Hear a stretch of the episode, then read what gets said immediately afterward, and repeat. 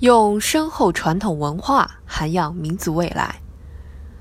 秦农纵飘香，又到端午时，苇叶、艾草、菖蒲、香囊、粽子、黄酒、龙舟、古罗江，这些不仅是端午时令关键词，其背后更蕴含着深厚的文化内涵。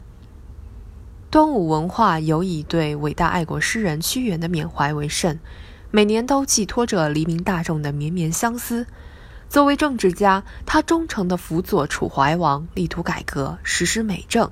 即便是屡遭贵族排挤毁谤，多次被流放，亦于心之所善兮，虽九死其犹未悔。同时，屈原又能深刻地体恤民情，身处逆境还念念不忘劳苦大众，长叹息，以掩涕兮，哀民生之多艰。这样一位忠君爱民的贤臣，终以特殊的方式辞别人间，但却留下了弥足珍贵的爱国思想。他的报国壮志，他的强国梦想，留给后世无尽的敬仰和崇拜。他的故事也向人们证明了一个道理：爱国者必然为国人所爱，并为千古传颂。历史将会永远记住每一个爱国者。屈原、文天祥、戚继光。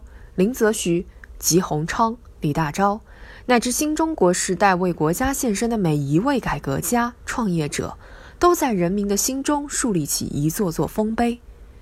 自2008年起，端午节被列为国家法定节假日。2006年5月，国务院将其列入首批国家级非物质文化遗产名录。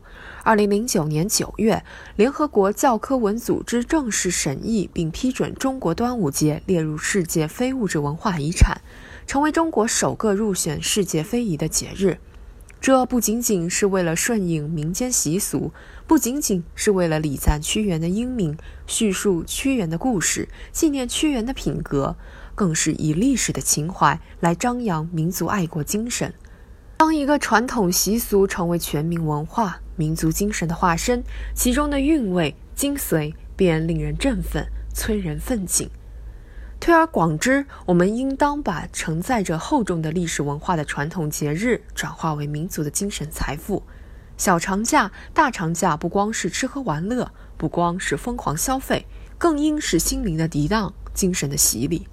元旦、春节、清明节、劳动节、端午节、中秋、国庆，每一个节日都有深邃的文化内涵和精神寄托。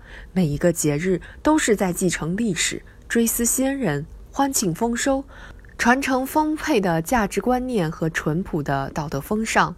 各种节日年复一年，代代相传，不断加深着各民族的凝聚力。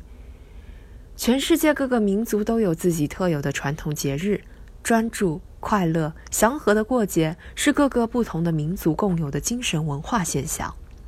在阿姆斯特丹的荷兰海运博物馆，每个星期天这里都要举行一次特殊的活动，目的是让孩子们通过切身体验来学习荷兰的历史，培养担当意识。讲解员们一丝不苟地带领孩子们重温四百多年前荷兰水手的生活状况。